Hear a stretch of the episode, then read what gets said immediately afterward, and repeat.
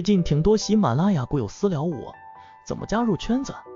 如何跟你系统学习？缠论完整版专栏在哪里学习呢？我统一回复一下大家。我最近在用的是 B B T 七七九七七。今天的内容分享可以先听一下。想要在市场当中去持续的盈利，在股市市场里面去赚钱，如果说你一定要让我罗列一条最重要的和最首要的因素。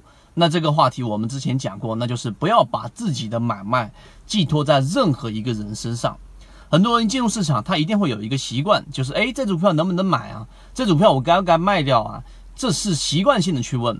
但是这一种问题提出，其实就意味着你本身没有办法去进入更加深度的去思考。也就是我去买这只个股，或者说我去卖这一只个股，并不是我自己去做的决定，而是把这一个买卖的。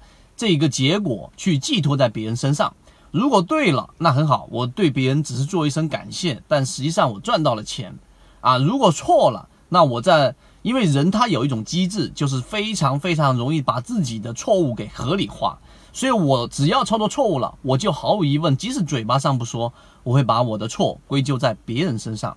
那这样的操作呢，实际上作为一个新手或者作为一个股股市当中的交易者，我见过可能有八年、十年。啊，都没有办法走出这一个怪圈的人，一样都存在，或者说占很大一部分。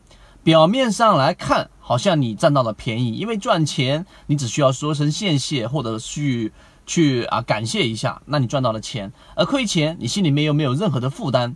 但是呢，事实往往相反，你吃了大亏。为什么呢？因为当你的这种行为长期的发生的时候，你会发现你的账户根本就是停滞不前，甚至大幅的缩水。为什么啊？我们把这一个话题再深究下去，其实原因在于，在你对的时候，你没有去深究为什么我这一笔交易是对的。从选股到买入，到整个持股的周期，一直到卖出啊，整个交易为什么是对的？那更重要的是反省，因为在交易过程当中，只要把账户从小做大，做过的人，他经历过的人，他就会知道，真正把账户给做大，其实并不是你的攻击力有多强。啊，可能我一年到头全仓交易的次数非常非常少，但大部分时候我是避免掉了亏损。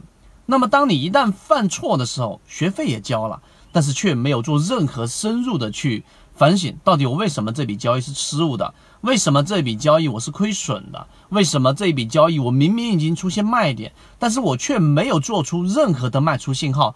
仅仅是因为你问的这个人告诉给你，嗯，没问题，你还可以持股。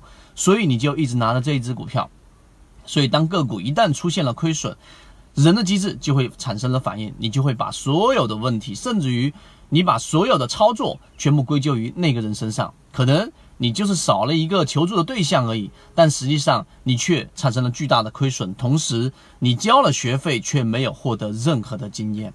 这也就是为什么我们做这个圈子的一个原因，就是无论你是操作对了还是操作错了，我们都会去深究其中的交易原因，无论是从心理上还是交易系统上。所以，我们说第一个，如果你一定要让我去罗列出来最首要的改变因素，就是不要把自己的买卖寄托在任何人身上。